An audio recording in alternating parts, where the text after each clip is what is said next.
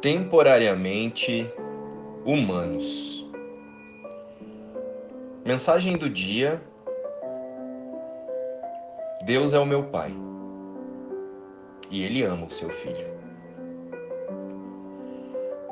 Conceito do dia: a culpa.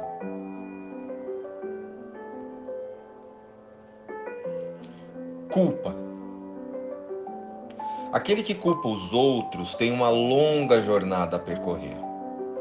Aquele que culpa a si mesmo já está na metade do caminho. Aquele que ninguém culpa chegou lá. Entendeu tudo.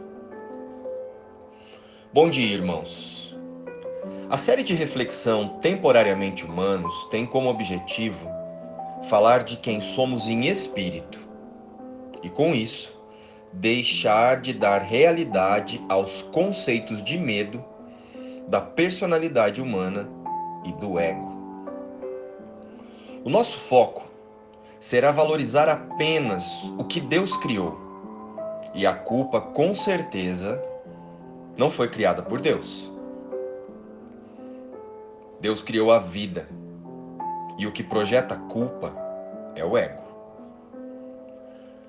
Portanto, hoje vamos abordar o conceito de culpa apenas para demonstrar o seu caráter ilusório, quando estamos com o foco em relembrar a nossa origem, que é Deus.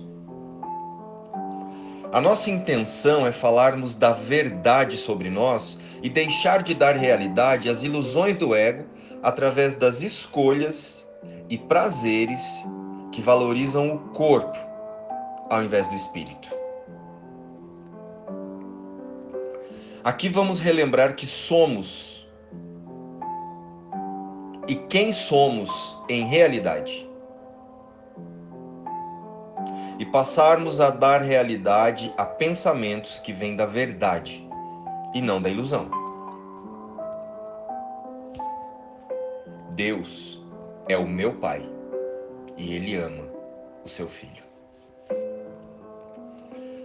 Sendo assim, vamos resumir o conceito de culpa no mundo, apenas para contextualizar o tema que realmente vamos abordar. O amor de nosso Pai por nós. Esse é o tema abordado aqui.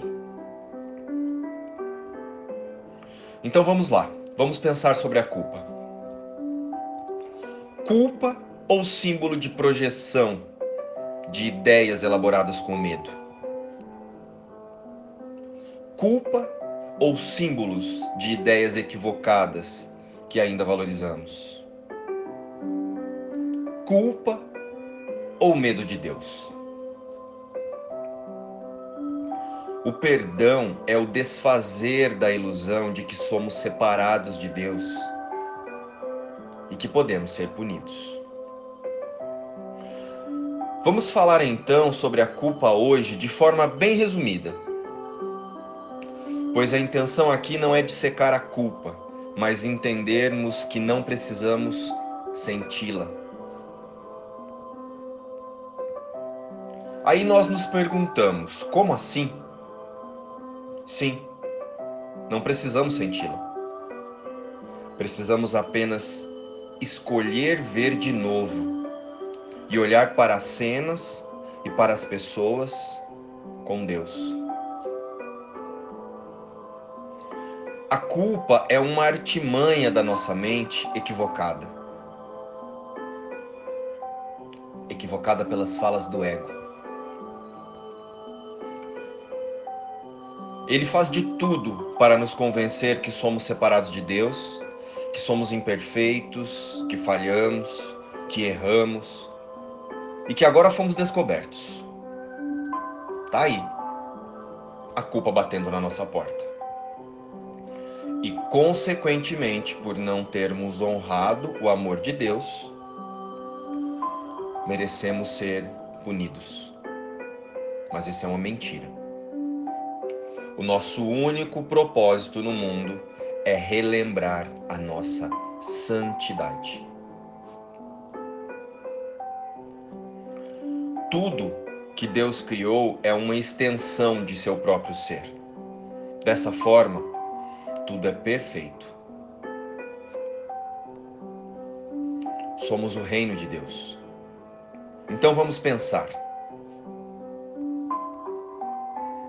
Como a culpa pode vir de Deus? Apenas um pai muito cruel ofereceria algo a seus filhos para depois puni-los. Deus nos fez em amor e isso é imutável. E sabemos que Deus é a fonte inesgotável desse amor. Portanto, a culpa não vem de Deus. Assim como as ilusões que escolhemos no mundo não vêm de Deus, vem da nossa personalidade equivocada pelos pensamentos do ego. Deus não perdoa porque ele nunca condenou ninguém. Explicando de forma bem superficial, no nível da mente humana, a culpa é um jogo do ego, uma forma de nos manter presos à ilusão e ao que é temporário. A culpa é instalada em nosso inconsciente muito cedo, quando nos ensinam o certo e o errado aqui no mundo das formas. Os isso pode e isso não pode.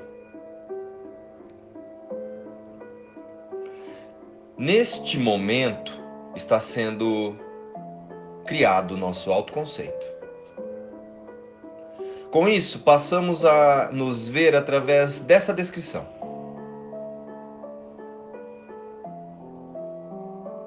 Passamos a nos ver através das escolhas, da personalidade.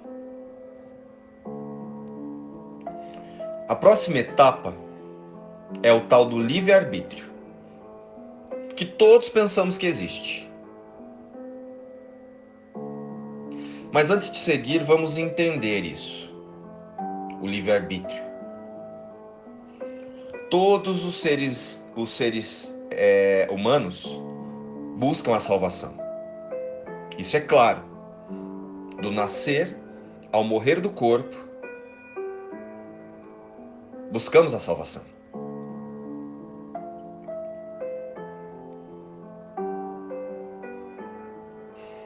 Ou seja, a reconexão com a fonte, com Deus, em algum nível, independente de religião. E sabemos também que para isso acontecer é preciso relembrarmos e praticarmos o sistema de pensamento do amor, o sistema de pensamento da fonte, de Deus. Então pense: onde entra o livre-arbítrio nessa história?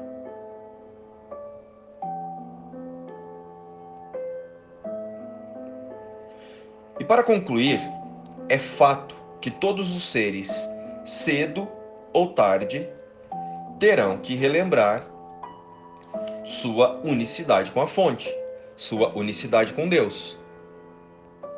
E isso não é uma alternativa.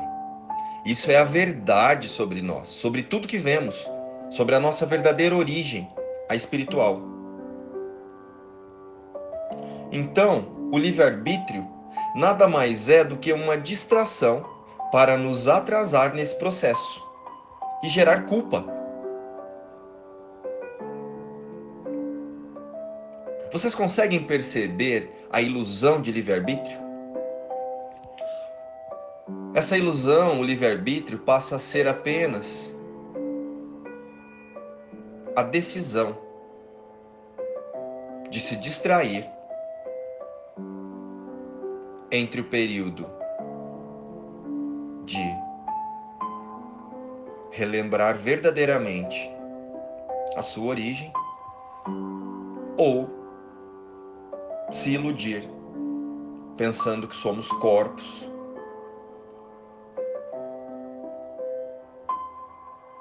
E que a vida pode acontecer através dos corpos. O livre-arbítrio é apenas uma ilusão. Bem, então podemos concluir e perceber que existe um plano mental. Uma parte equivocada da nossa, da nossa mente que se vê separada de Deus e usa todos os elementos para nos distrair. Correto? Pronto. Entendemos a culpa. E o que nós fazemos então é juntar um sistema de pensamento equivocado de separação, os conceitos de pode e não pode do mundo das formas, somamos com o livre-arbítrio e instalamos a culpa em nossa mente. Tá aí a receita. O ego diz: tá vendo? Você é separado do seu Criador, você pensa diferente. E com isso, nos sentimos culpados por imaginar que pensamos fora do sistema de pensamento de Deus e que teremos que pagar por isso. Mas isso também é uma mentira. Não há nada a pagar. Podemos simplesmente escolher diferente através das palavras de Deus em relação a nós. E deste lugar de escolha não há culpa, pois somos a imagem e semelhança de Deus. Vamos escolher diferente, precisamos escolher com Deus. Mas se por algum motivo escolhermos fora do pensamento de Deus, fora do sistema de pensamento da fonte, precisamos lembrar que todos estão fazendo o melhor que podem, baseados no que aprendemos sobre nós. E então, escolhe de novo, e de novo, e de novo. Mas escolha reconhecer a verdade sobre a sua origem, sobre a origem de todos nós. E o perdão dos nossos pensamentos equivocados é a chave para a reconexão com a nossa verdadeira essência, com Deus. A culpa é uma armadilha da nossa personalidade, do ego, para nos manter na ilusão. Nossa única meta no mundo é o auto-reconhecimento da nossa verdadeira vida. A que nunca deixamos de ser com Deus. Deus é o meu Pai e Ele ama o seu filho. E a minha verdadeira identidade é tão segura, tão sublime, sem pecado, gloriosa e grande, inteiramente benéfica e livre de culpa. Que o céu volta-se para ela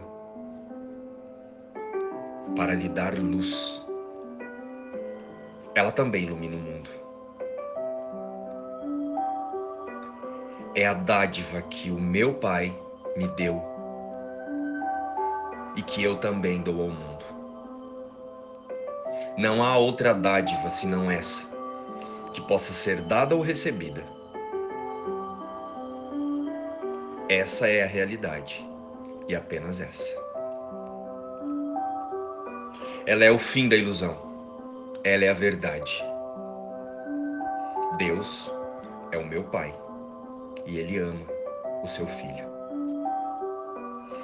E se em algum momento nós nos sentimos fracos, cansados e culpados, é porque estamos iludidos com a nossa personalidade e focados nos ídolos do mundo, nos deuses do ego.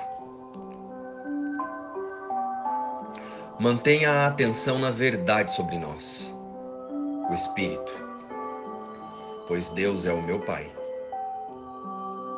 e Ele ama o seu Filho. A nossa conexão com a fonte é eterna, imutável e inseparável. Deus é o meu Pai e Ele ama o seu Filho. E podemos relembrar isso sempre que possível através dessas palavras.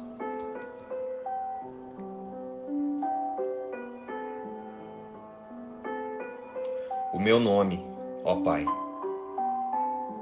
ainda te é conhecido. Eu o esqueci. e não sei aonde vou, quem sou ou o que faço. Pai, lembra-me agora, pois estou cansado do mundo que vejo. Revela o que queres que eu veja no lugar disso.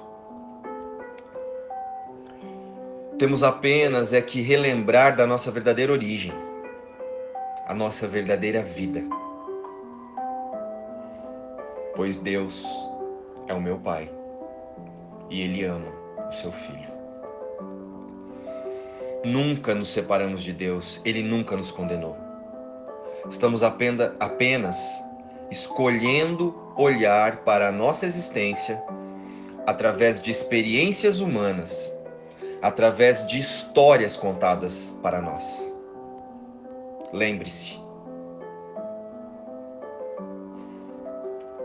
Lembre-se de você através do que Deus fala. Escolha através de quem você é em essência. E tudo estará no fluxo da abundância divina. Sem medo, sem culpa. Deus é o meu Pai e Ele ama o seu filho. Luz e paz. Inspiração do texto de hoje, o livro Um Curso em Milagres.